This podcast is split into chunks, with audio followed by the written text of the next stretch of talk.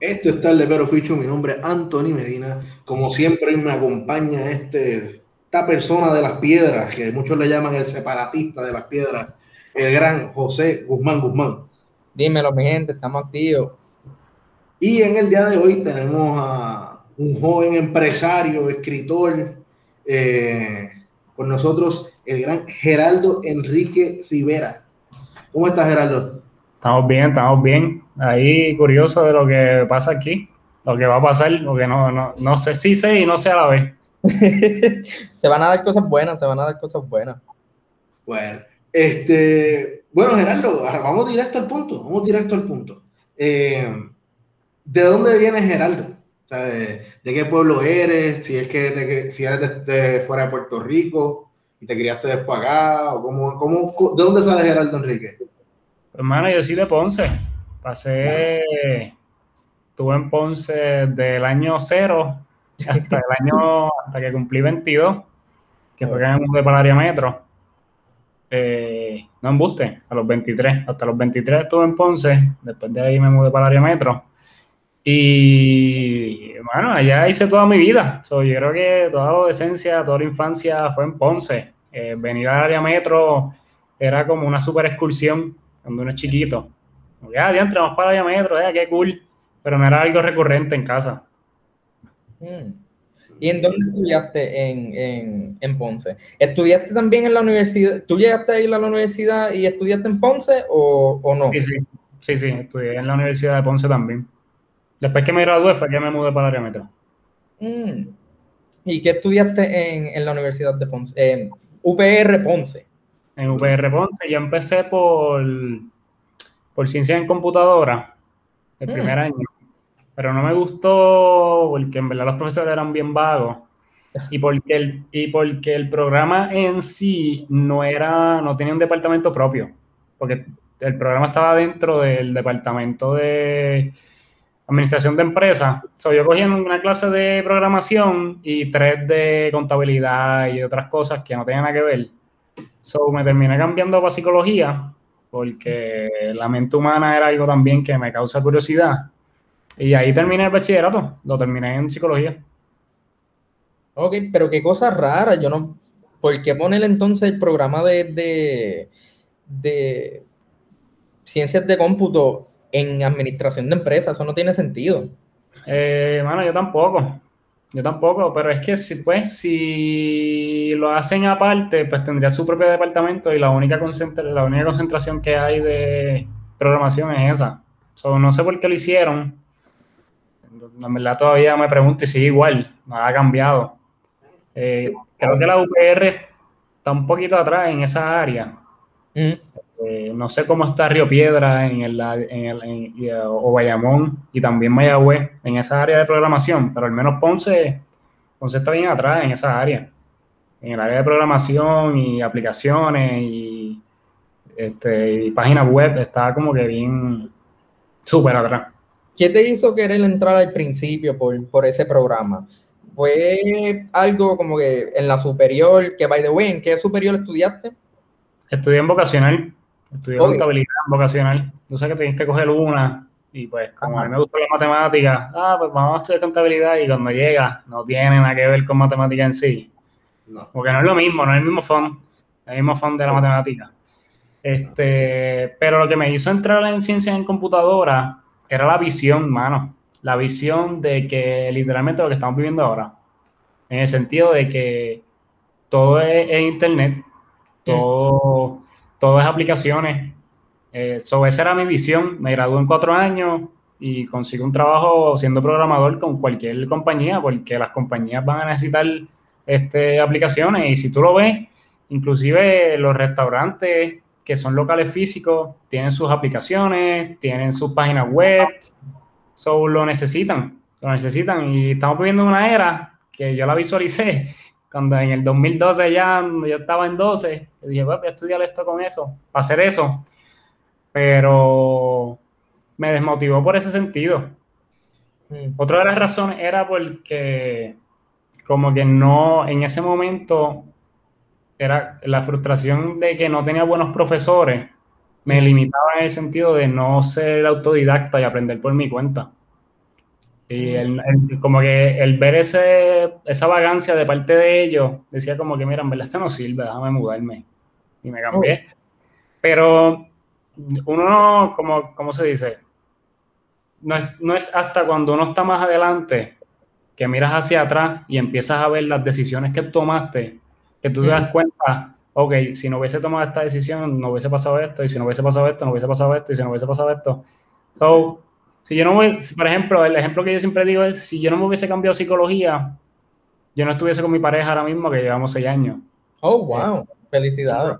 Si, yo no llego a estar con ella, mm. eh, no hubiésemos montado el blog en ese momento que se llama Presión Recóndita, y a través del blog fue que el socio me, me, hace el acercamiento y me dice, mira, vamos a montar el libro 787. Este, pues antes, de entrar a eso, ¿qué te hizo entrar a la psicología entonces? Porque entras por, por ciencias de cómputo y por qué entonces esa área de psicología? ¿Fue como que cogiste una clase y te gustó? O bueno, la mente, es la mente humana y el comportamiento humano. Eh, el, el tú estudiar al humano el, humano como individuo y, después más adelante el humano como, como sociedad. Tú, puedes, tú puedes como que entender muchas cosas.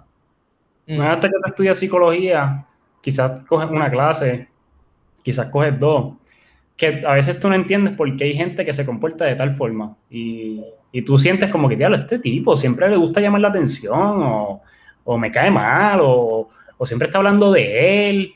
Y, y, no es hasta que tú estudias el comportamiento humano y tú dices, eso es una, es una manera de, de esa persona ser. Y tú lo vas entendiendo y tú vas, haciendo, tú vas siendo como selectivo con tu círculo. Pues ese tipo de persona pues no está en tu círculo. Y capaz que tu mejor amigo sea así. Y poniendo por el otro lado, capaz que tu mejor amigo es así, siempre está hablando de él, siempre está llamando la atención. Pero son otras características las que te, te llaman la atención. Mira, siempre está hablando de él, pero él es bien fajón porque en la casa no hace falta nada, la mamá está enferma y él estaba metiéndole bien duro siempre.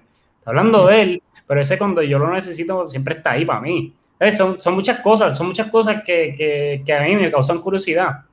Y tú puedes estar en un salón, bueno, como nosotros estábamos en los salones, con 30 estudiantes y cada uno una persona distinta. Eh, uno de los ejemplos que yo pongo son mis dos hermanitas que son gemelas. Las dos son totalmente distintas, las dos se criaron igual, como que las dos iguales, la misma escuela, mismos salones, casi mismos amigos, eh, mismos papás, misma, todo, y las dos son polos opuestos. Así que, es bien curioso, es un, es, un, es un, ambiente que es bien curioso y día a día eh, como que no para. A mí me parece interesante ese punto también porque yo estudié un año en Mayagüez y es bien alta la cantidad de gente que conozco que entraron quizá por biología, que entraron por ingeniería química, que entraron por mil campos diferentes de la ciencia y terminaron cambiando de psicología. Entonces, había un estigma con eso también. Decían, ah, ya no, mira, no pudo bregar con la ingeniería y se, se rajó. Y yo digo, no, es una forma de estudio. O sea, en el mundo hace falta de todo. No todos podemos ser ingenieros, no todos podemos ser doctores, no todos podemos ser abogados. Mm. Ahora mismo hay demasiados abogados, pero eso es otro tema. Eh, algo que, algo que, ¿cómo se dice? Que yo lo uso como, como algo personal, como algo para yo saber, para conocimiento. Yo no me veo ejerciendo como psicólogo.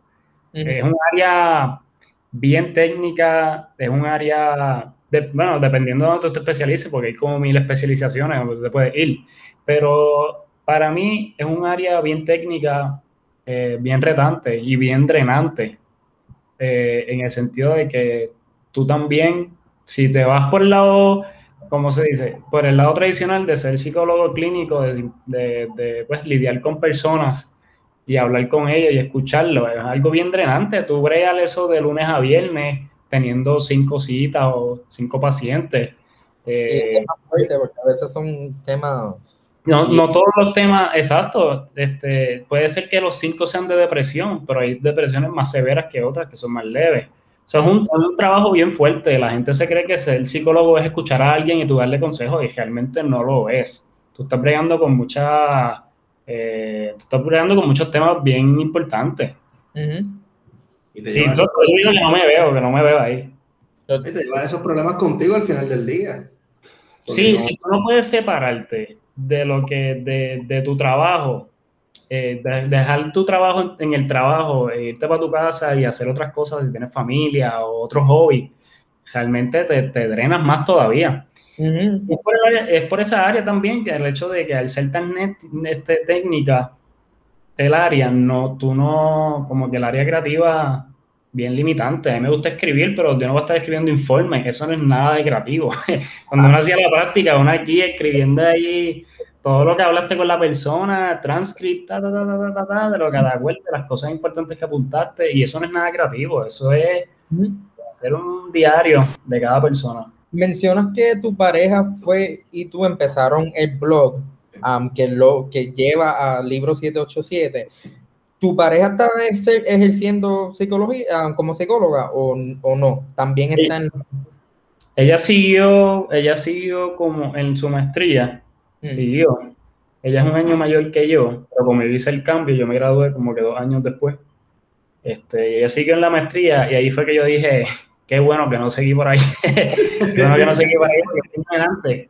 Este, pero ella no, ahora mismo lo que le falta es coger la regla válida, pero ahora mismo está en ese break de que dándose su espacio, haciendo cosas creativas, bregando la fotografía, en los artes digitales. So, es, y es por lo mismo, porque algo bien drenante. Mm. Cuando ella, ella, estaba, empezó a estudiar, fue en el momento en que pasó el huracán. Entonces era como, estuvo esos dos años y medio y uno de esos dos, uno de esos dos años era mediante el huracán.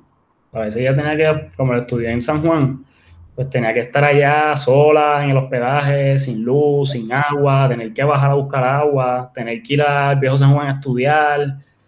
Ah, sí, fue un, fue un, tiempo bien, bien difícil.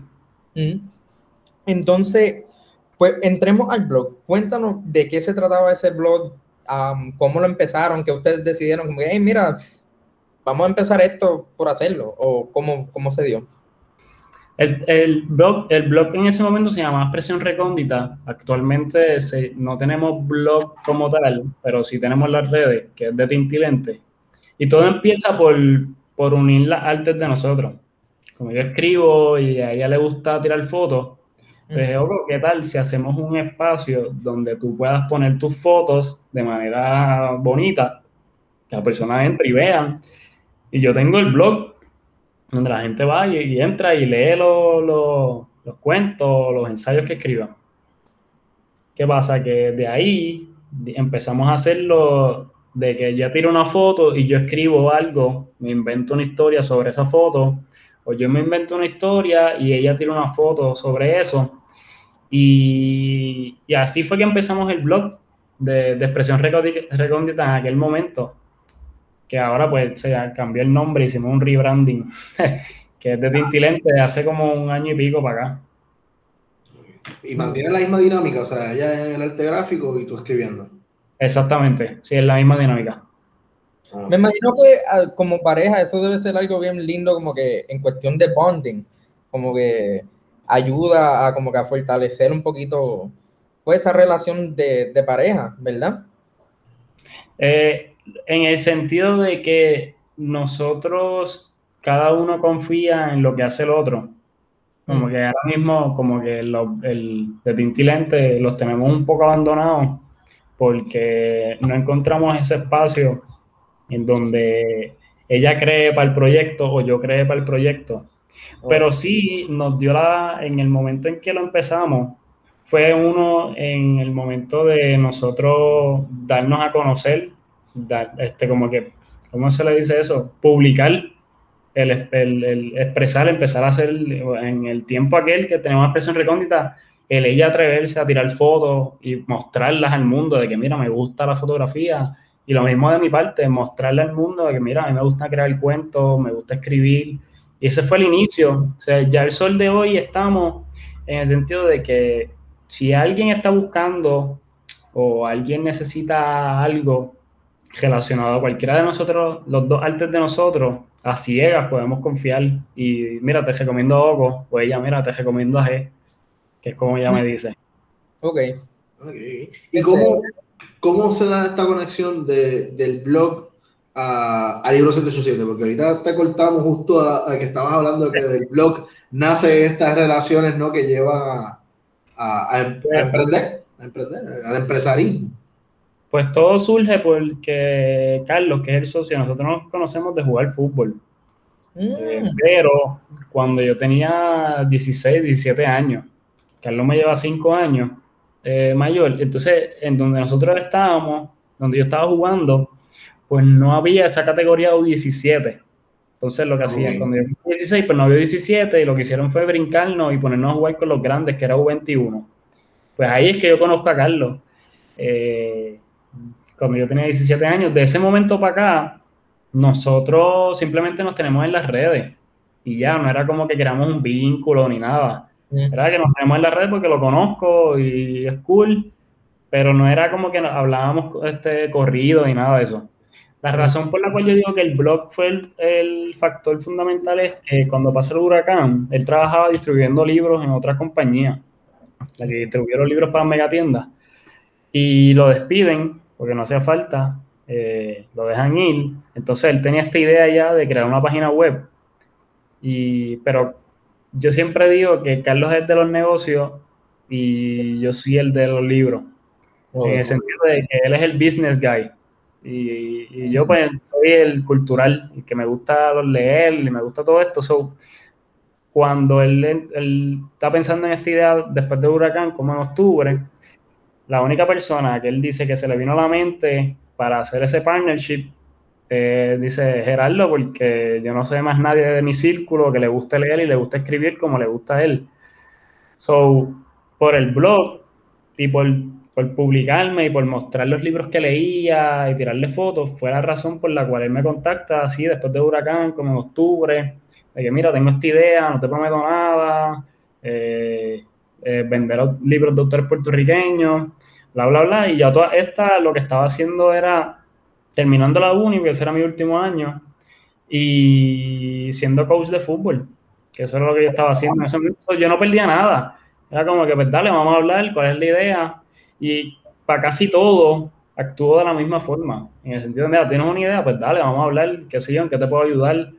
Este, así mismo como hice con José cuando me dijo, mira, te quiero entrevistar el podcast, así soy con todo el mundo, porque si tú me haces el acercamiento para algo, eh, o una de dos, o te puedo ayudar o te puedo recomendar a alguien que te, sí te puede ayudar más que yo. So, empezamos a hablarlo sin ningún tipo de expectativa. Eh, me acuerdo que nos reunimos en un Pizza Hut por primera vez, porque era el único lugar que tenía tenía internet de allá en Ponce, que conociéramos, y yo todavía no tenía internet. Él, creo, él, yo no tenía luz todavía, la luz me iba a llegar como en noviembre. Él, él, tenía luz, eh, pero no tenía internet todavía. Y nada, en esa primera reunión hablamos de todo, eh, ahí fue que surge el nombre del libro 787.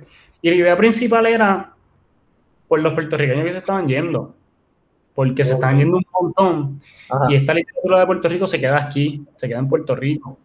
Este, pero después nos dimos cuenta de que realmente la página ayuda tanto a los de afuera como a los de dentro de Puerto Rico, porque yo no sé dónde son ustedes, pero en Puerto Rico no hay librería en todos lados. No. Creo que es de las piedras, en las piedras no hay librería, ¿o sí?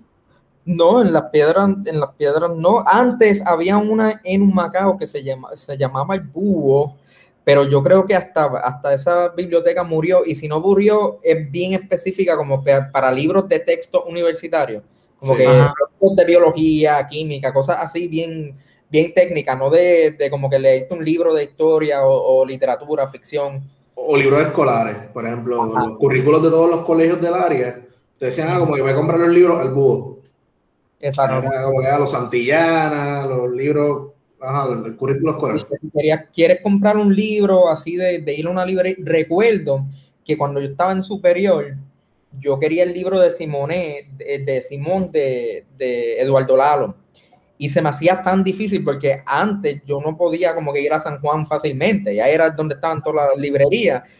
Y no yo creo que un año y pico después que salió el libro, de que lo encontré en la UPRH, pero fue como que porque no tenía la, capacidad de poder ir, ah, de ir a buscar un libro, porque pues no puedo, porque no hay librería en el área. Y ese mismo, esa, era la razón. Eh, en Ponce lo que está, una, que es el candil, pero lo mismo, cuando yo hablo con las personas y le digo, lo que pasa es que en Puerto Rico, uno, no hay librería en todos los pueblos.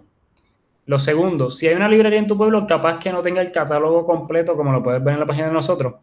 Y tres, eh, quizás mm, tampoco está la comodidad o el horario bien flexible. La librería del pueblo de Ponce, qué sé yo, si es a las seis o si es a las cinco. Si yo trabajo y salgo a las cinco, lo menos que yo quiero pensar es voy para la librería. Este, La comodidad eh, quizás en el área metro hay, qué sé yo, hay como seis, que es en donde más hay, como seis o siete librerías, pero está en un mall, está en el mismo pueblo, de, no hay parking, es como, son muchos factores que no benefician a la librería, al menos que tú seas estudiante y te quedes cerca, como pasa en Río Piedra, que vas a pie, busca y te vas. Pero como es nuestra clientela, que son personas mayores, no mayores, pero que personas que tienen treinta y pico alto, cuarenta, pues como que mira, lo pido ahí, me llega a casa, le pido, le llega ya a mi familia que está en Estados Unidos y no tengo que yo hacer el trabajo tampoco, de ir al correo, comprárselo. son muchos beneficios a la cual sacan que antes de nosotros pues no se veía yo, te quiero preguntar en esa reunión, en esa primera reunión, ¿cómo tú pensaste hacer el catálogo? Porque te tiraron todo esa, ese, ese bagaje de tú buscar cuáles son los primeros, la primera tirada de libro. ¿Qué fue lo que tú dijiste? Mira, yo quiero que estos libros específicamente estén, y si hay algún libro que tú dijiste, este tiene que estar porque tiene que estar. Tú sabes que al principio no hicimos eso.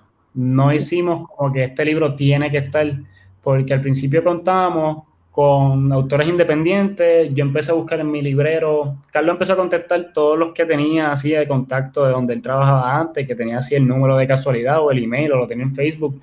Yo empecé a buscar en mi librero los libros de autores puertorriqueños que tenía, veía si tenía número, email, empecé a escribir. So, nosotros queríamos tener libros en la página, no unos en específico, al principio. Nosotros decidimos desde una reunión que nos queríamos lanzar el 5 de diciembre y así fue. Y esa semana antes, nosotros teníamos como 30 libros nada más, de autores independientes, nada más, que confiaron, nos dieron 5 o 10 copias y esa semana antes nos contactó el Instituto de Cultura y Publicaciones Puertorriqueñas, que son dos editoriales grandes en Puerto Rico, y nos dieron el catálogo. nosotros estuvimos esa semana, fin de semana, hasta el mismo martes, subiendo libros este, y después nos contactaron otras editoriales y por ahí ha sido subiendo el catálogo y ahora estamos a un punto de que la gente cuando publica un libro, pues lo primero que hace es escribirnos. Y mira, o las mismas editoriales, mira, este, sacamos este libro para que lo suban. al principio no teníamos un listado de que quiero que este, este. Al principio era lo que venga, es lo que va para allá. Y una pregunta, ahora que traes eso de que ahora, ¿verdad?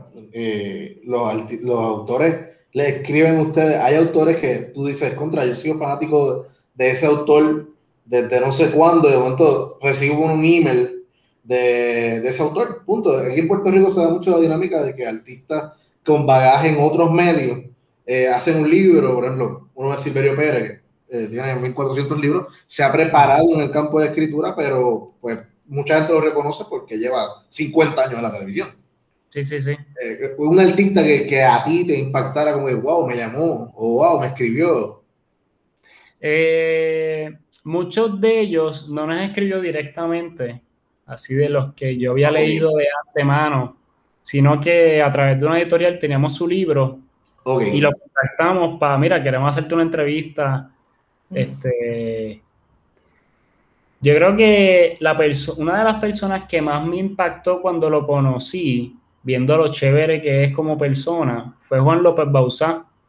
Él escribió Barataria, él escribió El Resplandor de Luz Bella, y yo había leído de él Barataria, y cuando lo conocí, Juan es una persona, hermano, súper humilde, súper chévere, que sabe un montón. que sabe un montón y puede sentarse y, tener un diálogo contigo más allá de, la, de literatura. Eh, tú puedes hablar con él de cualquier cosa. Me acuerdo cuando lo entrevistamos, que se acabó la entrevista, empezamos a hablar y yo no quería irme para casa porque quería seguir hablando con él. Mm. Eh, y al sol de hoy, si yo le escribo a Juan, me, me, contesta. Y ha habido muchos autores de sí mismos que cuando uno, bueno, en mi caso, que me, gustaba leer, me gusta leer y escribir, que antes de tener 787, muchos de ellos tú los veías como que entre no, no sé si quisiera conocerlo algún día eh, o hablar con él de escritura. Mm. Este, con Silverio llegué a hablar, era una persona que cuando leí La vitrina rota, dije, claro, quisiera hablar de escritura con Silverio, pero realmente, no sé, el, diálogo con Silverio no es que sea mala persona, pero no fue tan cool como fue con Juan. Yo he escuchado eso. sí. como que eh, eres como la segunda o tercera persona que me ha mencionado algo así. Pero sin. Es, un tipo de la televisión. Eh, ya está, ya como que está en, otro país, no está el mm. mismo que uno, que uno quiere estar como que chile hablando con él. Quizás él tiene una agenda bien ajetreada. Eso mismo. Otras cosas que no. Lo hemos entrevistado, ya estaba en la oficina y todo, pero todo es como Roche. Ya, ok, ya, pues, terminamos, nos fuimos. Eh, entonces, es eso. Te, traje el, el, nombre Silverio porque tuve una situación similar. Eh, tuve la dicha de trabajar con él en un evento de radio y como que en mi mente, uno tiene esta, uno hace un juicio de cómo va a ser la persona como uno lo conoce eh, versus lo que en realidad es, ¿no? Y, eso mismo no es que es una mala persona. No, no, no es, pero, pero es como que él tiene 25 cosas corriendo a la vez él te atiende, es bien nice contigo, pero es como que soy nice contigo este tiempo. Ya se acabó tu tiempo, pues, sorry, pero me tengo que ir. Tengo que ser nice en otro lugar. Eh, se me acabó el nice contigo. Siguiendo con, con las preguntas así de, de cómo se ha dado todo esto, ¿cuál ha sido el sitio más raro que tuvieron que enviar un libro? Como que un sitio que ustedes dicen como que este, este país existe, o como o wow, hay alguien que está buscando literatura pequeña en X sitio. Eh, mano, la isla de Malta. Oh. La isla de Malta. Eh, ahora mismo queda en Europa, se me olvida dónde queda, queda en Europa, al norte de África. Eh, bueno, eso fue ya no, no me acuerdo en qué momento, pero fue una de las órdenes más random. Eso fue así mismo, como tú lo expresaste, es como que, ¿dónde es este sitio? porque las demás que hemos hecho internacionales, qué sé yo, México, Inglaterra, este, Egipto. Oh, wow, eh, hasta Egipto. Sí, sí, España, son sitios que tú sabes, que tú como que en algún momento has visto en película o, o en el mapa, lo sabes ubicar más o menos. Pero la ciudad de Malta fue, esa sí que nos cogió fuera de, balance. No, la, la, acabo de buscar también, como que dijiste mal yo, yo tengo una idea vaga, pero no puedo atreverte a decir porque hoy fallo, pero... Es, es random, queda allá en Randomlandia. Está al norte de, de África, este, al sur de Italia, eso está bien mal de mi parte. Es decir, África tiene muchos países. Contra, déjame ver a qué país exactamente al norte de No, está, eh, hermano, es random. Es random. Pero sí, y llegó, que es lo importante. llegó, llegó. Al norte de Libia está, y al sur de Italia. ¿Cómo ha sido esa, esa dinámica desde que ustedes empezaron, ahora especialmente en la, en la pandemia? ¿Cómo ha surgido? Como que me imagino que hay un boom ahora, porque especialmente los primeros meses de todo el mundo encerrado, me imagino que todo el mundo te empezó a comprar, a comprar, a comprar. Pues hermano, este, como negocio, desde que empezamos, siempre ha ido para arriba. Hmm. Como no todavía desde 2017, 2017 que lanzamos hasta ahora, no te puedo decir ya entre manos, en este momento dimos para atrás, tuvimos que reinventarnos para volver a subir. Al contrario, y la pandemia lo que hizo fue explotarnos, explotar de manera positiva, no explotarnos de cansado, sino explotar la página porque fue, fue positivo, eh, no, no, no puedo decir negativo, pero fue algo retante porque nosotros tenemos la página abierta y siempre estamos mandando emails de que, mira, está abierta, pero las operaciones están paradas por, por lo obvio. Porque pues, nosotros somos online, pero nuestros suplidores siguen siendo físicos. Si, ellos no operan, yo no opero y yo no tengo todo el inventario, que esa es otra de las cuestiones. Nosotros, es a consignación. nosotros ahora es que estamos comprando inventario este, de algunos autores puertorriqueños y también compramos inventario de libros de, libros hispanos. Pero en ese momento, a, consignación. So, el Instituto de Cultura, todas las editoriales están cerradas y por más que nosotros tenemos la página abierta, si ellos están cerrados, pues no podemos operar.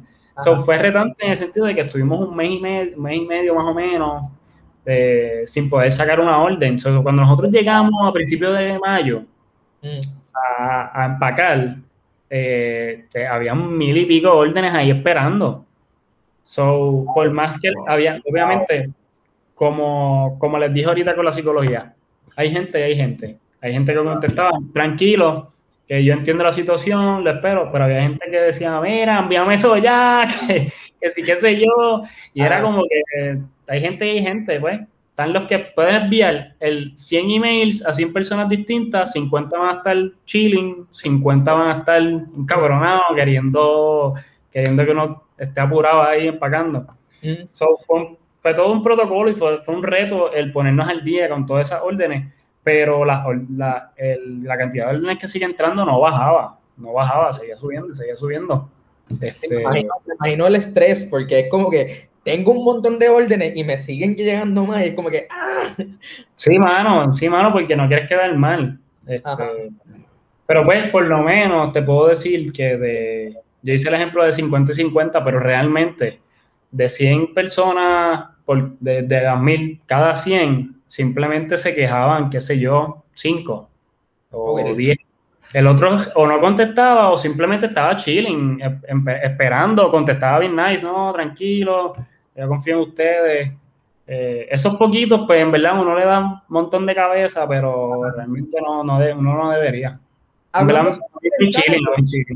Sobre el inventario, porque ustedes como son online, mucha gente no entiende eso. ¿Dónde ustedes guardan los libros o cómo ustedes tienen como un espacio donde reciben como una oficina, un storage o algo donde tienen los libros para enviar? ¿Y cómo, cómo esa dinámica de, de envío, recibo, guardar? Ajá. Pues este, esa es mi área completa, la área de operaciones y logística. Y nosotros ahora mismo, antes estábamos como que primero empezó en el cuarto Carlos, después empezó en mi cuarto, después llega, este, participamos de diferentes programas que nos daban incentivos para acelerar la compañía, este, que ahí pues nos daban como que una mesita, después llegamos a tener nuestra, este, ¿cómo se dice? La oficina compartida con otro negocio, después pasamos a tener nuestra oficina propia, pero no, sin espacio. Era como que como esto que ven aquí en mi cuarto, aquí, el estudio, como si fuese este estudio así de pequeño. Y ahora es que nosotros tenemos el local eh, bastante grande por, por, lo mismo, porque pues ya tenemos que empezar a comprar inventario, tener donde, donde operar cómodo, donde tener los libros que compramos. Y ahora mismo el, todo el procedimiento sigue siendo un híbrido en el cual, dependiendo de tu orden, es o yo la saco de la misma oficina o sigo haciendo el listado que hago diario para los diferentes supridores de que, mira, este, se vendieron tal y tal libro, lo va a ir a buscar el otro muchacho, lo lleva a la oficina, brego con la orden, lo empaco y el correo va y lo busca. ese es el procedimiento, que es híbrido. Si tú tienes, si compraste dos libros y los dos están en la oficina, sale rápido. Si compraste dos pero uno es de afuera, lo pediste hoy, uno es de afuera y otro está en la oficina, pues entonces tu orden sale mañana porque mañana es que sale a buscarse y mañana es que lo tengo. Ok. No sé. Pues. Ay, me fui. Ah, ok. Pues. ¿Cuál, ¿Cuál ha sido una de las adquisiciones que más le ha gustado tener dentro del catálogo del libro 787? ¿Como algún libro en específico? Ajá, que ustedes dicen como que lo llevamos tratando de conseguir para poder venderlo y por fin se nos dio. Mano, este, no hay ninguno así. No hay ninguno así porque como que dependiendo de la editorial, como tenemos acceso a todo, pues todo ha sido de cantazo. En el momento en que tuvimos acceso a ediciones Callejón, tuvimos todo. Eh, ediciones, en este, publicaciones en Gaviota, tuvimos todo. No, había algo como que nosotros estábamos esperando un montón.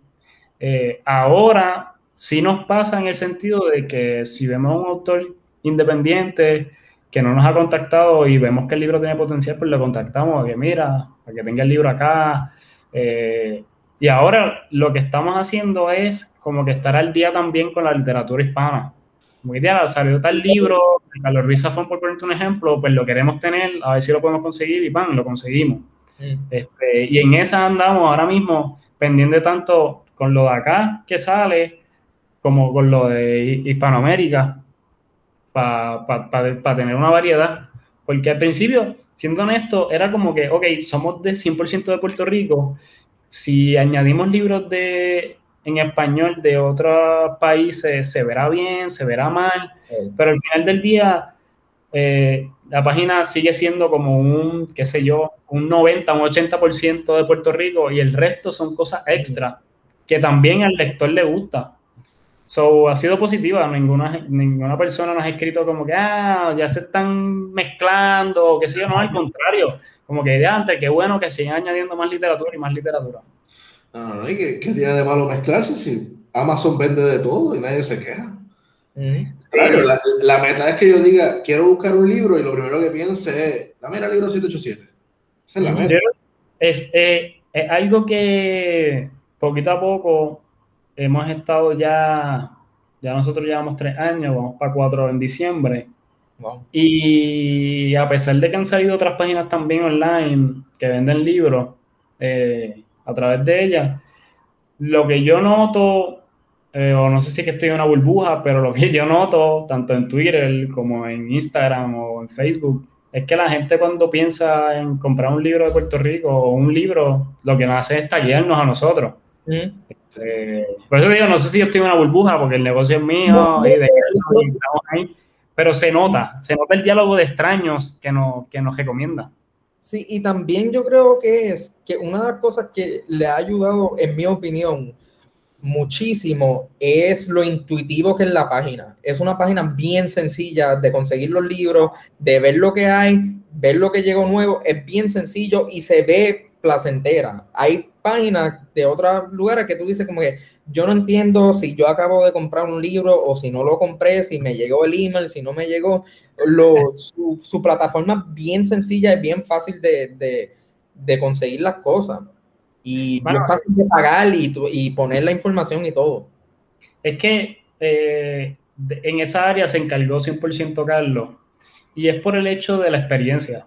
eh, cuando uno va a una librería, uno ojea el libro, uno lo toquetea, pero siendo online tú no puedes hacer eso. So, tú lo mínimo que puedes hacer es mostrárselo de forma bonita. No tener ahí la carátula cortada o virada, que no se pueda ver bien, que no se pueda apreciar el libro y no puedas leer tampoco de qué trata el libro. So, tú tener eso bonito y pensándolo también que la mayoría de las personas entran del celular, es algo de que le suma a tu experiencia y el hecho de que nosotros lo menos que queremos es que la persona pase trabajo, ya, sea o encontrando lo que quiere o pagando. Mm. O también ese email que cuando tú compras, que te llega, que te da la seguridad de que, mira, recibimos tu orden, es algo que, que ayuda también a la seguridad de que, mira, estoy comprando una página legit, no lo estoy comprando ahí random, que me jugaron los chavos, no me va a llegar nada, y no me va a llegar nada. la, primera, la primera compra que yo hice de online, porque yo en verdad nunca, yo soy de la generación que todo lo compramos online o buscamos primero online lo que vayamos a comprar. Más sin embargo, yo nunca fui muy, en ese departamento, yo nunca le metía ni, le tenía miedo poner mi tarjeta de crédito en una página y que me robaran los detalles y, y se Y la primera compra que yo hice, no es por ¿verdad? del blog, pero fue ustedes. Y fueron dos libros de Fernando Pico. No me acuerdo ahora cuál es el título, pero fueron dos libros de Fernando Pico. Y me acuerdo que yo los pedí y ya hasta me olvidé de ellos. Yo dije, ah, llegarán, qué sé yo, usa dirección. Y contra, llegarán a casa, habré escrito bien la dirección, yo no sé. Y de momento, mami me dice, mira, te llegaron dos libros. Y yo, o sea, te llegó un paquete. Y yo, un paquete. Y dije, bueno, yo tengo dos libros, pero vamos a ver. Y cuando abro el paquete están los dos libritos ahí apretaditos y yo, ah, nice. Oh, y se sintió como que era tan raro que me llegara algo a casa, como que pues, yo no sé, yo no sé lo que es recibir cartas casi. Yo el estado de banco y, y el pago de internet y cosas de esas.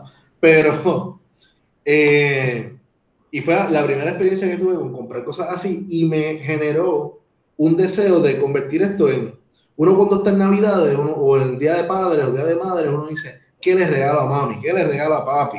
Si papi ya tiene todo, ya él tiene, se compró la tablet que él le gustaba, ya no, puedo, no podemos hacer un serrucho para comprarle eso. Eh, y pues he empezado a regalar libros. Es verdad que no los leen muchos de ellos y termino leyéndomelos yo. Ajá, eh, yo compro libros con intereses combinados, tú sabes. Yo compré el libro de la historia de Raymond Dalmau, el baloncelista, y yo dije, me gusta ese libro. A Mi padrastro le gusta el baloncesto, y yo dije, bueno, si él no lo lee, lo leo yo. Ajá. O sea, yo, bueno. y, y eso, te quería preguntar en ese aspecto, ¿ustedes se han convertido en una página que ustedes notan estos, estos picos, ¿no? Por temporada sea, llega a, los padres, o sea, un mes antes, porque imagino que uno siempre que va a pedir algo lo pide con tiempo para que llegue. Bueno, se notan, se, se notan, se notan, se notan los picos de las temporadas. Y también porque al ser temporada, pues nosotros nos montamos en el barco. Eh, fue San Valentín, pues el fin de semana antes dimos free shipping sábado y domingo. Para que regale, te llegue a tiempo y lo puedas regalar en San Valentín. So, es también, pues, así funciona, como dirían por ahí, así funciona el capitalismo, pues uno se monta porque no hay de otra. Si tienes un negocio, pues tienes que montar, no puedes tú en San Valentín, tú hablar de Halloween, hablar de otra cosa, eso te montas en el barco. Y se nota, se nota por el, por el hecho de que también, pues, la gente, por más que digamos el capitalismo, pues también compra. y el contenido eh, también me imagino que en esa, ¿qué, qué, qué te comprabas para San Valentín? Como que había una temática en específico que esa semana se vendió más el libro de, yo no sé, de, no sé, pero... No, mano, no. no todo. Nosotros hicimos un blog de, como que de libros de amor, que había unos cuantos, de diferentes tipos de amor, pero realmente, la, como tú dices, tú quizás le quieras regalar el libro de Dalmao a tu padrastro ah. en San Valentín, So, tú vienes a comprarte el de Dalmao en San Valentín, que no, ah. que no porque sea de amor, tú vienes y compras un libro de amor, precisamente. Este, tú vienes y regalas un libro.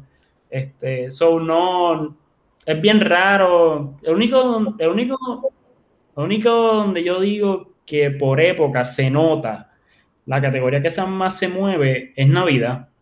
Y es porque se mueve mucho infantil. Mucho libro de niños en Navidad se mueve. Mm. Porque los papás, los papás quieren regalar libros a sus, ni a sus hijos, eh, los abuelitos que están acá le mandan libros a los nietos allá afuera. Este, sobre los libros de niños se mueven mucho en Navidad. Esa sí que es la época donde yo te puedo decir, ok, la categoría que más se mueve en Navidad es la infantil. Viendo que actualmente, eh, con la pandemia, muchas librerías pues, se han visto bien afectadas, porque pues, la limitación de personal dentro, eh, la, la, preparación que tienes que tener, entonces la persona toca un libro, tú no puedes coger un libro y echarle alcohol. Tú sabes, el que va a comprar un libro en la librería, abre el libro, lee el, resumen, mira quién es el autor, lo sobetea todo.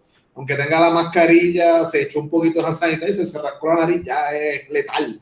Eh, y pues muchas librerías están sufriendo. La, ustedes que ya llevan tres años, ¿cómo ustedes ustedes creen que se comparan con una librería física? ¿No? El mundo web el mundo físico, obviamente ahora tienen la ventaja en el COVID, ustedes. Pero antes de eso, ¿tú crees que las librerías, eh, ya que me dijiste que va subiendo, subiendo, subiendo, vamos a darle ver librerías físicas? En Puerto Rico, por lo menos, que no es un mercado grande de, de venta de libros, como, como por ejemplo en Europa, o sea, es muy común personas comprar libros por placer, no por, no porque tengo una clase, no porque... ¿Es, eso una posibilidad en el futuro? Pues, hermano, creo, creo que es un poquito de las dos. Creo que van a seguir existiendo los dos ámbitos. Van a seguir existiendo tanto las físicas como la, como la web. Por lo mismo que dije ahorita, son dos experiencias distintas. Hay, la hay personas que simplemente compran físico no necesariamente online, porque les gusta ojear o les gusta ir allá y descubrir. Es bien distinto. Eh, la experiencia web, muchas veces, hay personas que lo utilizan también para descubrir, pero la experiencia web muchas veces es porque ya sabes que quieres comprar.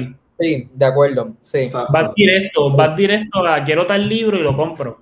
La experiencia en librería es como, ok, voy para allá a ver qué puedo comprar.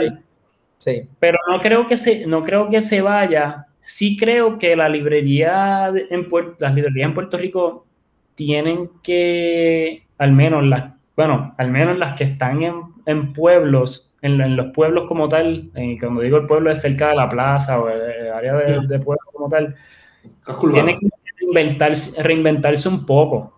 Por lo que digo, en el sentido de que ya la serie está cerrada, eh, van bien enfocadas muchas veces al estudiante, no van, no van como que enfocados a otro tipo de, de mercado, pero sí, eh, por ejemplo, en, en, Plaza de América está Casa Norberto, que pues habla, habla esta tarde, hacen muchos eventos y eso está súper cool en ese sentido. Ya tiene como que más o menos su clientela, de que son, pues, son personas, muchas veces son mayores, tú vas a las presentaciones y más personas mayores que cualquier otro tipo de edad. profesor también que va. También. Entonces, el, en, en, frente a Ciudadela, en Santurce, sí. pues abrió, cerró libros así. De, de, abrió de Bookmark, que también tiene uno de Bookmark, tiene uno en San Patricio, y son otros tipos de experiencias son otro tipo de experiencia y eso se quedan hasta tarde también. No hay parking, ese es el problema por allí en Santurce, encontrar parking está medio chabón, mm. pero se están reinventando, es otro tipo de dinámica a mm. nivel librería. Y creo que las librerías, si van a seguir, si van a seguir surgiendo, tienen que, tienen que evolucionar en ese sentido, no pueden ser simplemente un reguero de libros y que vaya una persona a preguntar, mira, tienen tal. No, no, tienen que hacer otra cosa, tienen que ser más dinámicos, tienen que hacer más eventos. Mm. Eh, para, que eso mismo, para que no mueran. Porque si no, la gente diga, pues lo compro online y ya. Pues mira, yo te quería preguntar si ustedes han pensado, ya que están teniendo tanta, tanto auge, de trasladarse de simplemente vender libros a producir libros. Me explico, hacer una editorial, la editorial 787 o la editorial Libro 787. Algo similar como pasó con Libro AC, que llegó a tener su propia editorial. Pues hermano, sí lo hemos considerado, lo hemos considerado y, y es un proyecto 2021. Por lo mismo, porque pensamos que hay mucha literatura que se tiene que escribir. Pensamos que que también es como otra forma de presentarlo.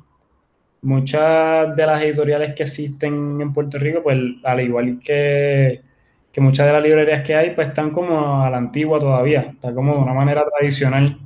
Eh, o publican un montón de libros a la vez, o no le dan la promoción que, que, que necesita el libro para que pueda, o va enfocado a que lo, lo, asignen en la universidad y ya, y no es para el público.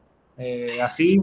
Entonces, son, son mentalidades bien, no sé, yo lo veo como una mentalidad bien comerciante y, que se quedó en otras épocas. Entonces, tú vienes y, ves cómo, cómo se mueven las editoriales de otros países y tú ves el, nivel de promoción que le dan al libro, la promoción que le dan a su autor o la, importancia que le dan. Los book tours. En Puerto Rico casi no se dan book tours Um, Nada de eso. Se da, se da porque, bueno, se da, eh, pero, son limitadas. Y son ah, las escuelas de derecho. El, por ejemplo, Silverio. pero eso son presentaciones. Esos son presentaciones. Book tours es literalmente ir ciudad por ciudad, hacer eventos, preguntas, ir todo por todo. Eso es un book Lo que pasa es que eh, tú tienes que ser o alguien que la gente te conoce. Porque muchos autores lo que pasa es que no, no se van a conocer lo suficiente como para poder hacer un book tour. Así va a las piedras y va José nada más. Bueno, como que José es el que sabe de él y no sabe más nadie. Eh, creo que necesitan, es otro tipo de dinámica. y es otro tipo de dinámica. Y estamos hablando de las editoriales como tal. Las editoriales tienen que hacer otro tipo de dinámica para que se pueda esto hacer. Porque si no cambian su estilo y simplemente, ok, me diste el manuscrito, lo publico y se acabó, pues no puede hacer un book tour. Simplemente lo distribuye a las diferentes librerías, esas 8 7 que lo tienen y ya. Mm. Por eso te digo que tienen que modificar mucho la manera en que lo hacen. No ver al autor como un publicador de libros y ya, sino ver al autor como la persona que es y darle la importancia que se merece. Este, muchos de estos libros también se mueven por la temática y no por quien lo escribió. este, son muchos factores que realmente nosotros hemos pensado en hacer una editorial, que es algo que no hemos dicho público todavía porque no... Ah, tenemos primicia. Uf. algo que, por eso mismo, porque todavía no hemos abierto la convocatoria para hacer temas escritos, ni nada de eso, pero es algo que tenemos contemplado viendo eso mismo, viendo los errores que han hecho las editoriales de aquí, viendo los errores que han hecho las librerías de aquí, viendo todos esos errores que nosotros sabemos que podemos mejorar. Una pregunta, eh, ¿cuánto en Puerto Rico se considera un bestseller? O sea, ¿cuántos libros tiene que vender un autor boricua en este mercado para decir, ah, esto fue un bestseller? Porque recuerdo una entrevista que le hicieron a Javier de Jesús, él hizo un libro de motivación, es fisiculturista, personalidad de los medios. ¿El metabolismo? Eh, no. No fue no escribió ese, espérate, él escribió otro. Javier de Jesús, él es bien fuerte, él sale en guapa, con Raymond, como Raymond estaba en guapa. Este, no sé cómo se llama, no me acuerdo. Pero tiene que ver con Recuerdo que él compró, eh, él mandó a hacer 10.000 copias del libro. Ok. Y se reunió con un señor que distribuía libros. Esto estoy hablando del 2004, 2005. Eh, y el señor le dice, bueno, pues dame 100, o sea, él le dice como que, ah, mira, tengo este libro. Y él le dice, ah, pues, contra, dame 100 copias. Y él le dice, bueno, yo tengo 10 mil. Y él le dice, no creo si en Puerto Rico, creo que el número que él le dijo era 1500. Si con 1500 ya se considera un bestseller aquí, él, yo tengo 10 mil. Lo logró vender a base de hacer un montón de, conferencias. Y cada vez que daba conferencia, llevaba con él un montón de copias y pues autografiaba la cuestión, pero tuvo que él hacer su propio marketing porque también estamos 2005, 2006, aquí no estamos, aquí no está Facebook, aquí no hay redes sociales, aquí los medios de comunicación son periódicos, televisión y radio. pero, ¿cuánto es actualmente un bestseller en Puerto Rico? Bueno, para nosotros catalogarlo como un bestseller, así de que lo se vendió bien, pues que se hayan vendido como 500 es la norma. Ok. Algo estúpido tiene que ser que se vendieron más de mil en un tiempo en específico, eso es algo estúpido. Mm. Pero un bestseller que nosotros digamos, ya se está vendiendo bien, pues mira, se vendió 500 copias en los primeros dos, el primer mes, dos meses, se vendieron esa cantidad, pues se está vendiendo bien, es un bestseller. Pero son bien poquitos los libros que llegan a esa cantidad. Y se entiende en el sentido de, uno, la cantidad de libros que existen, Estamos hablando de, los, pues, de Puerto Rico, libros de afuera, hay ebooks, hay mil cosas. Este, y lo otro es el, ¿cómo es que se llama eso? Son dos factores. Eh, uno es la cantidad de libros que salen y lo otro es el, la manera en que lo presenta la persona. Ese yo creo que es el factor más importante, porque muchas veces sale, la persona escribe un libro súper pero un, librazo, pero al final del día no, ni lo promociona, la gente no se entera, que eso es algo que nos ayuda también como compañía, en el sentido de que si nosotros vemos que hay un buen libro, se lo ponemos a la, gente en la cara, porque si no, no se, no se entera nunca. Sí, muchos de estos libros, si el libro 77 no existiera, la gente no, no supiera que existe. Mm. Si el libro 77 no existiera, pues quizá Anthony no se hubiese enterado que el libro, que Dalmau sacó un libro porque lo que hacen, lo que hacen los de, pues, cuando hablo de que se quedan de manera tradicional es, lo publican, se quedan en la librería y si tú vas allí, pues te enteraste de que salió. Si no vas, ya, te quedaste. No, no, lo veo, no lo veo. Y entonces, muchas de estas librerías y muchas tienen páginas web. No, no páginas web, sino tienen páginas de Instagram, Facebook. Pero yo no veo una promoción como la que hace el libro 787 con el libro. No lo mm. veo, no lo veo. Y, y, no sé, yo no, no, no, sé por qué no lo hacen, porque tú como editorial, tú quieres que tu libro se venda. Claro. Y el esfuerzo que conlleva un libro. Ajá, por eso. Una investigación eh, conlleva meses de trabajo. Hay 500 copias. Y la gente está alrededor también. Una de las cosas que, que, que a mí en lo personal me molesta un poco es el hecho de que tú vengas, ya sea como autor o tú vengas, ya sea como editorial, a reclamarnos a nosotros porque nosotros no hemos puesto el libro en el email o no le hemos tirado fotos o no es, no es, ¿cómo se dice? No es trabajo de nosotros hacer ah, eso. plataforma. Si tú me dices a mí, si tú me dices a mí que nosotros como editorial sacamos un libro y no hacemos eso, tú me puedes reclamar.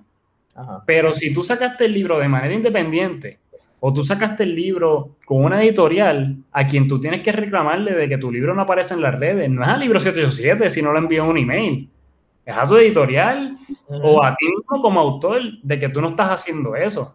Entonces, los autores ven que muchas veces, pues mira, ah, que si siempre están dándole promoción a los mismos, pues mira, nosotros somos un negocio y la manera inteligente de nosotros operar es dándole promoción a lo que nosotros vemos, que a la gente le gusta, que a, que a la gente lo va a mover, que a la gente va a correr la voz, que vemos un libro que llegó nuevo y sabemos que a, la, a nuestra gente le va a gustar. So, eh, eh, la gente confunde mucho el hecho de poner el libro en, en, 787 con que, ah, libro 787 lo va a tirar en un email, le va a tirar una foto, va a hacer un video con el libro como que no, una cosa no tiene que ver con la otra. Y desde un principio se lo decimos y contigo eso. Por, eso te digo, por eso te digo que muchos autores cuando el libro se mueve es porque ellos se mueven, no porque el libro se te lo tiró en un email. Wow. Pues, Gerardo, yo, yo quiero cerrar ya un momentito el, el tema de, de, de, la compañía. No sé si... sí, tengo una última cosita. Estaba haciendo números porque me quedé como que me voló la casa los entre 500 y 750 libros. Y dije, contra, si tú le metes cinco meses a un libro, por metiéndole un full time, ponle que tú te dedicas full time a escribir, te das cinco meses en hacer una novela o un libro de historia, lo que fuese, y lo vende a 15 pesos por libro, le sacas 15 dólares limpios para ti, que lo dudo que mucha gente logre eso. Eh, tú tienes que vender, o sea, vendiste 750, y eso es ya, vendiste bien. Es como si tú se ganas 14 pesos la hora por, por esos 5 meses. Sacas 11 mil pesos. Eso, pues después contribuciones, eh, eh, hay que promocionar, punto. No, no, hay otra forma. O sea, si no, tú no vives de esto para nada. La ventaja es que los libros no pagan ebook. Ah. Yo siento que me han robado.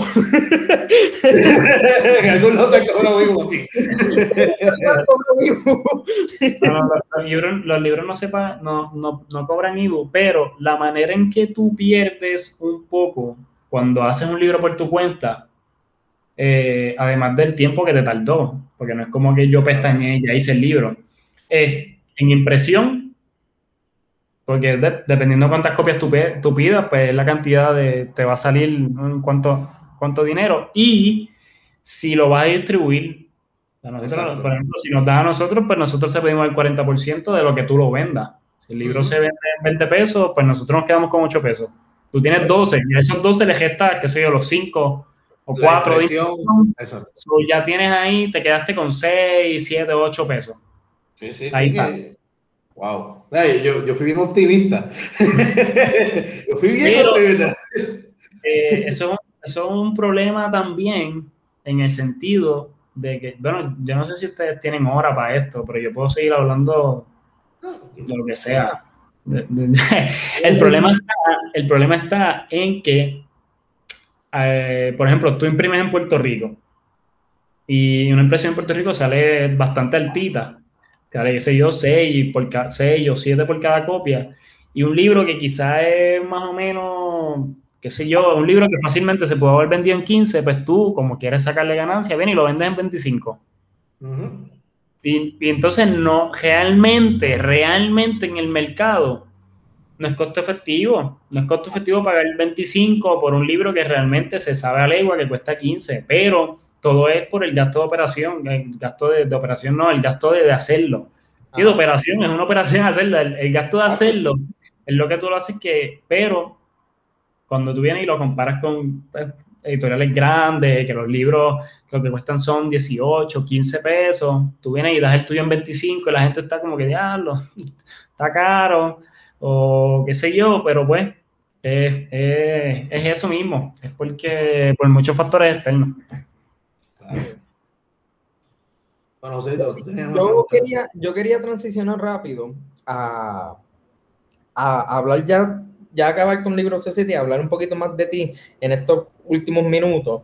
Uh, tú como escritor, ¿qué tienes planes? He visto que ya has publicado varios, varios, bueno, no, va a, tienes un ebook que vas a sacar en estos días, yo creo, ¿verdad? Sí, no el proceso de escritura, ¿cómo es tu proceso de escritura? Yo sé que escribir siempre es algo que hay días que sale bien, como que sale súper fluido y hay días que se nos hace difícil.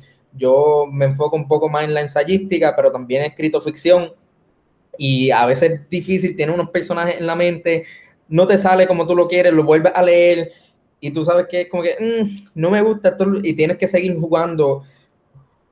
¿Qué es lo que tú quieres presentar en este en este ebook que tienes de cuentos cortos, verdad? Son micro, ¿era de microcuentos o son cuentos regulares?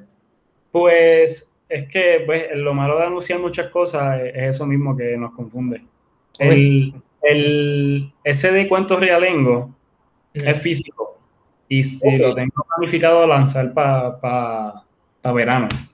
Pero el de, de, ahora, que se supone que sale el próximo viernes, este no el de arriba, que es el 26, este, se llama El hospedaje. El hospedaje desconocido bajo un mismo techo. Y es su misma experiencia bajo un hospedaje narrada por quien en algún momento fue dueño del hospedaje. Hablo de los personajes y de diferentes situaciones. Y en, contestando a tu pregunta de cómo es el proceso de escritura, yo siempre digo que es hermoso y doloroso a la vez.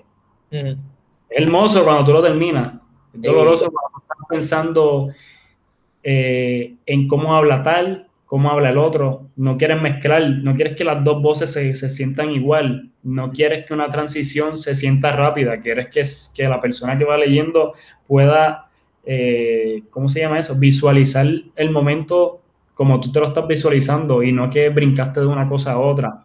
Eh, quieres que haga sentido, quieres que vuele la cabeza, quieres que se ría, quieres que llore, quieres que sienta todo, pero tú simplemente estás escribiendo.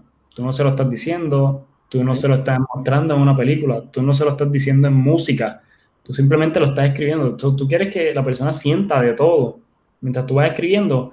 Y cuando tú terminas, es que es bello, pero mientras tú lo estás haciendo, eh, duele, duele, duele, pero no de una manera nostálgica, sino que duele en la cabeza, literal. Literalmente te duele la cabeza de, pensar cómo tú haces eso y que no sea, que no quede vago. Y no es que seas perfeccionista, es que simplemente quieres que la obra tenga sentimiento. Sí, que sea un buen trabajo. Como que tú, que si se publica, que sea algo que tú estés orgulloso de lo que se está publicando. Exactamente. Y eso mismo, es, el hecho de que cuando es dependiendo de lo que estés escribiendo también, porque pues si estás escribiendo algo que no es no ficción, pues tú quieres que la persona aprenda o, sea self-help, que se, se haga autoayuda. Pero cuando estás escribiendo ficción, tú quieres que cuando un personaje guste, guste. Cuando un personaje caiga mal, caiga mal de verdad cuando la persona lo lea, caiga en ambiente y, que caiga donde tú quieres, en el escenario que tú quieres. Y, mm. esto es, esto esa imaginación, tú simplemente ponerlo en palabras, eh, es que es, el proceso más difícil. No, sí, estoy, estoy de acuerdo. Y para estar claro, el, el físico es una colección de cuentos entonces tuya. Sí, es una concepto de cuentos que realmente el, cuento es el área que yo más me voy. Ok. Eh, contar cuentos es lo más que me gusta porque es algo, es algo más preciso. Tengo, es como, como un reto en como que, mira, no es que exista una cantidad de palabras, una cantidad de, páginas específicas para tu catalogar los cuentos, pero no estás haciendo un world building, no estás haciendo una super historia que tienes que mezclar un personaje con el otro, situaciones, sino que es un momento en específico, una situación específica a la cual tú quieres resaltar y ahí tú tienes que hacer de todo. tienes que volar cabeza, hacerle reír, hacerle llorar, lo que sea que quieres presentar, pero tienes ese espacio solamente para hacerlo. Y es lo más que me gusta, mm. porque muchas veces es hacerlo, sentarme, tirar lo que quiero tirar y entonces después lo leo y digo, ok, esto hay que mejorarlo, esto no, y por ahí. ¿Quién, quién te inspiró a, a empezar? ¿qué, ¿Quién o qué te inspiró a empezar a escribir? Pues mira, mi, a mí me gusta hablar de escritor un montón, yo puedo estar aquí una hora más. yo creo que debimos grabar dos episodios. y otro... Empezar también, siempre pueden haber partes dos. Y, y otro de escritura. Mira, a mí quien me hizo escribir fue escribir cuentos, porque pues para las clases de español uno escribe y hace esas cosas, pero quien, quien me hizo escribir cuentos fue el segundo libro de la saga de, la saga del cementerio de los libros olvidados de Carlos Ruiz Zafón. Porque este personaje de la segunda novela, la primera es La sombra del viento y la segunda del juego del ángel, él es un escritor. Y él se llama David Martín.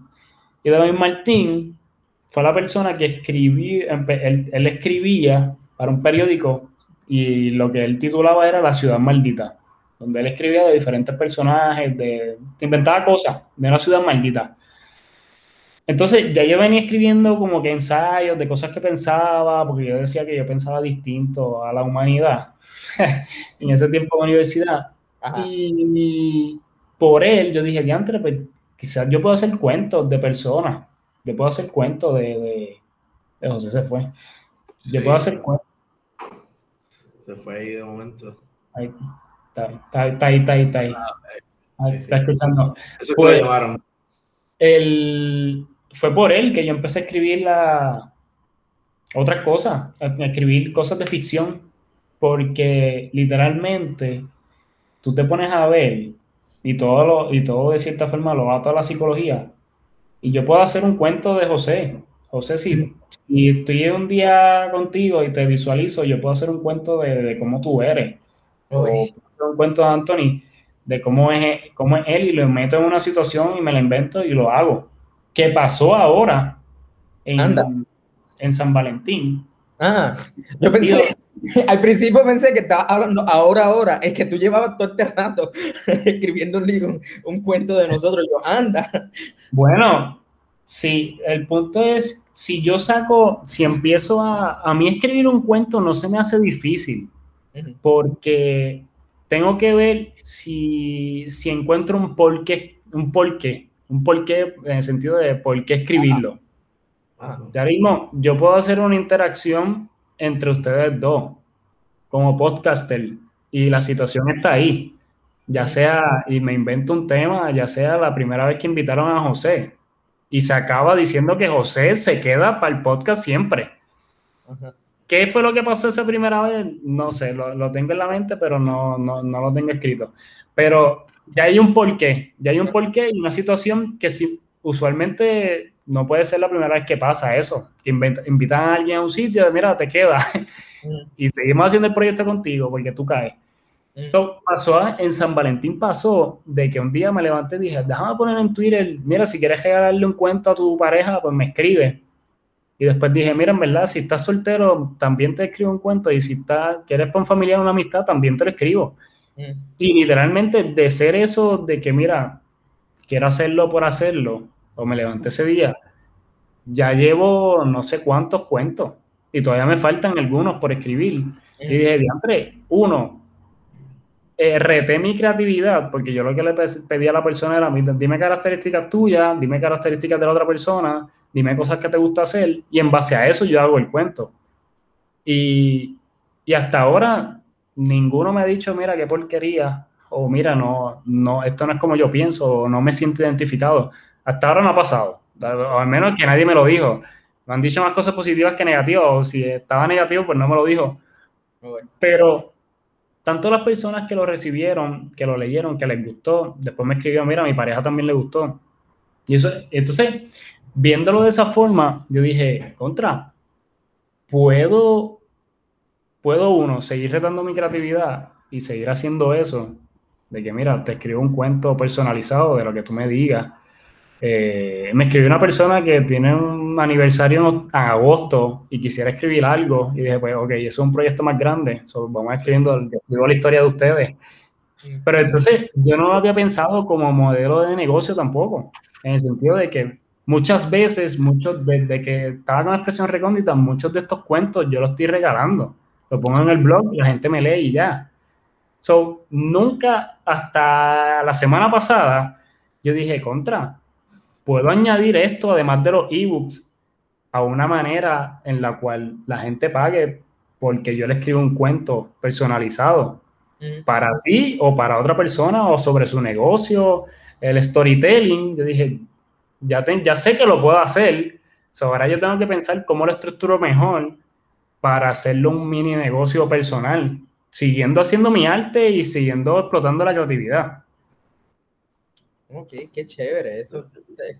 y, también eso ayuda mucho en la cuestión de que te obliga a escribir, como que, ¿sabes? Y tienes que, a veces hay momentos que uno está escribiendo y no le viene como que nada a la mente, pero alguien te dice, algo en específico. Ah, que escríbeme un cuento de, qué sé yo, cuando estaba guiando para pa Guadilla y tú, mmm, déjame ver que yo lo puedo añadir entonces a eso para que sea algo interesante. Lo mismo que dijiste, el por qué estoy yendo a Guadilla, qué pasó de camino a, y ayuda a ese, eh, son técnicas de creative writing que también mucho y generan dinero, que, que por lo menos pues hay algo ahí al lado también. Sí, mano, sé que el talento está, y sé que la gente pagaría por mi talento. So, puedo mezclar las dos, como dije ahorita.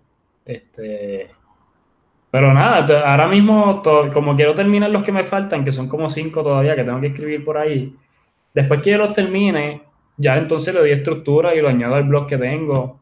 Y que, mira, porque el storytelling para mí es algo bien interesante. Y no lo había pensado, vuelvo y le digo, no lo había pensado hasta ahora que dice lo de San Valentín, en el sentido de que tú como negocio, quizás tu storytelling sea lo que llame la atención de tus clientes.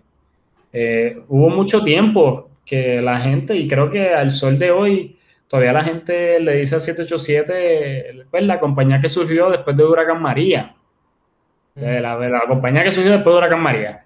Y el cuento que le hice a usted al principio es el cuento que llevo diciendo desde 2017 para acá. El cuento de cómo nos conocimos, de cómo surgió todo, de qué fue lo que pensamos. Eso es una historia, eso es un cuento. Es un cuento, es un cuento. Entonces, muchas, quizás el lo que yo le dije a un pana la otra vez, al final del día, el factor humano es lo que hace la historia real. Mm. Y ese toque, quizás ustedes tienen este podcast y quizás no han descubierto un storytelling que ustedes puedan decir y, mira, esto es lo que llama la atención de primera. Eh, yo pensando acá, pero así es todo, así es todo. Y el storytelling, el hecho de que ustedes digan eso, pues es lo que va a hacer que a muchas personas le llame la atención lo que están haciendo. No, sí. Y es verdad, y el, el storytelling es parte, pues, de, de, lo que nos hace humanos. Es de lo que, la, el contar historia es lo que nos ha llevado hacer lo que somos ahora, todo siempre está rodeado alrededor de un cuento.